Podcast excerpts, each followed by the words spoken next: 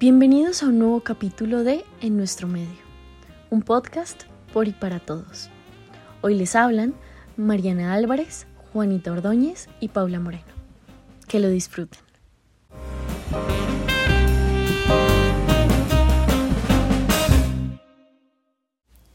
En el episodio de hoy les vamos a hablar de un tema muy importante que ha sido latente en redes sociales y medios de comunicación durante las últimas semanas.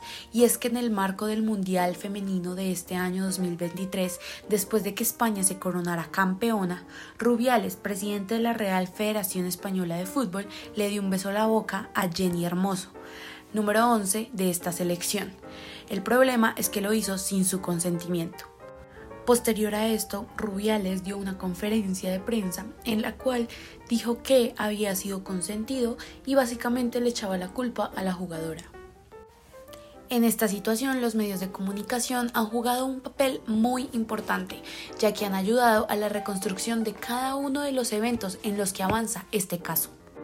Y es que como lo hablaba en el texto Nick Coldry, tener acceso a ciertos flujos de información conforme a unos ritmos específicos importa y le da una cara diferente a las sociedades contemporáneas que se caracterizan por el orden y no por el caos.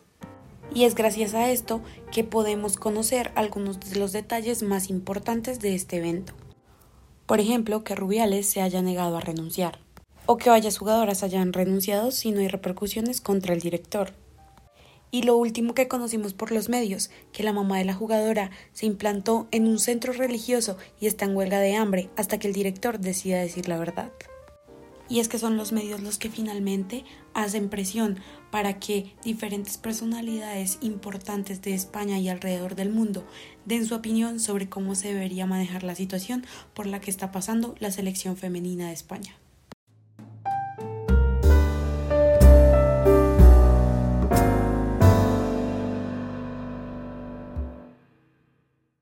Para entender un poco mejor el contexto en el que ocurrió esta situación y por qué es tan importante, debemos saber que la Copa Mundial Femenina de la FIFA es el torneo internacional de fútbol femenino más grande del mundo.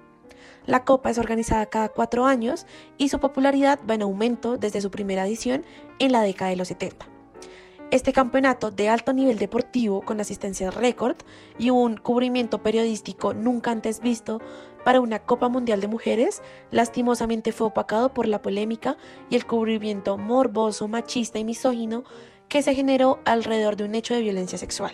Al punto en el que varios días después de la premiación se ha hablado más del beso no consentido de Luis Rubiales a Jennifer Hermoso que del logro que alcanzaron las españolas al coronarse campeonas del mundo por primera vez. Y si bien este es un hecho grave que requiere una especial atención y un análisis profundo, es de suma importancia hablar sobre la cobertura mediática de los deportes practicados por hombres y mujeres y entender que hoy día están surgiendo nuevas narrativas en torno a las mujeres y el deporte. Y aunque no es un secreto que hay una disparidad evidente en la cobertura mediática, es importante reconocer que esta diferencia va más allá del deporte en sí, porque esto también refleja las desigualdades que hay en las redacciones y en la representación y participación de las mujeres en distintos ámbitos de la vida.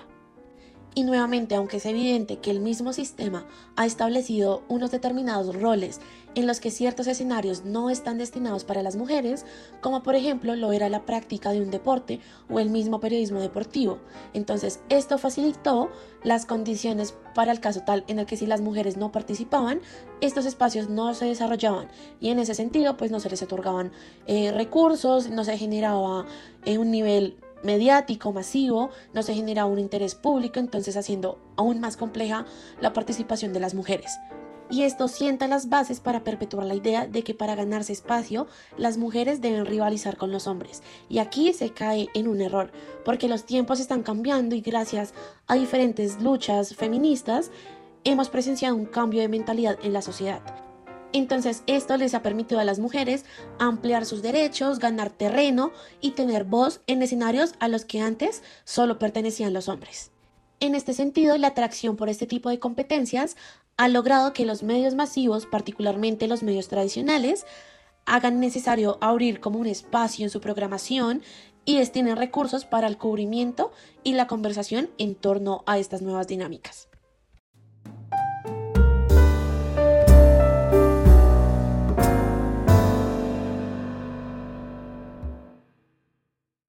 Para finalizar, queremos que se queden con algo en la cabeza. Y es que además de todo lo que les explicamos, la difusión de acontecimientos como estos son de suma importancia, pues se perpetúa una cultura que normaliza gustos frente a las mujeres diciendo que solamente fue un beso. Esto es una representación de una agresión sexual difundida por medios de comunicación como un hecho que al principio parece ser inofensivo, pero que realmente no se debe tomar como un mal menor. John B. Thompson, en Los medios y la modernidad, nos dice que la recepción de los productos mediáticos debería verse, además, como una actividad rutinaria en el sentido en el que constituye una parte integral de las actividades regularizadas que configuran la vida cotidiana. Es por ello que como periodistas sabemos que el poder y la influencia que tiene la difusión de esta información es supremamente importante, pues casos como estos no se deberían repetir y sin duda alguna debería tomarse con la seriedad que realmente se merecen.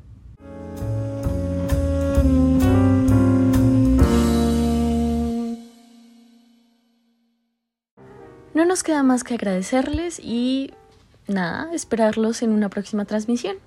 Que estén muy bien.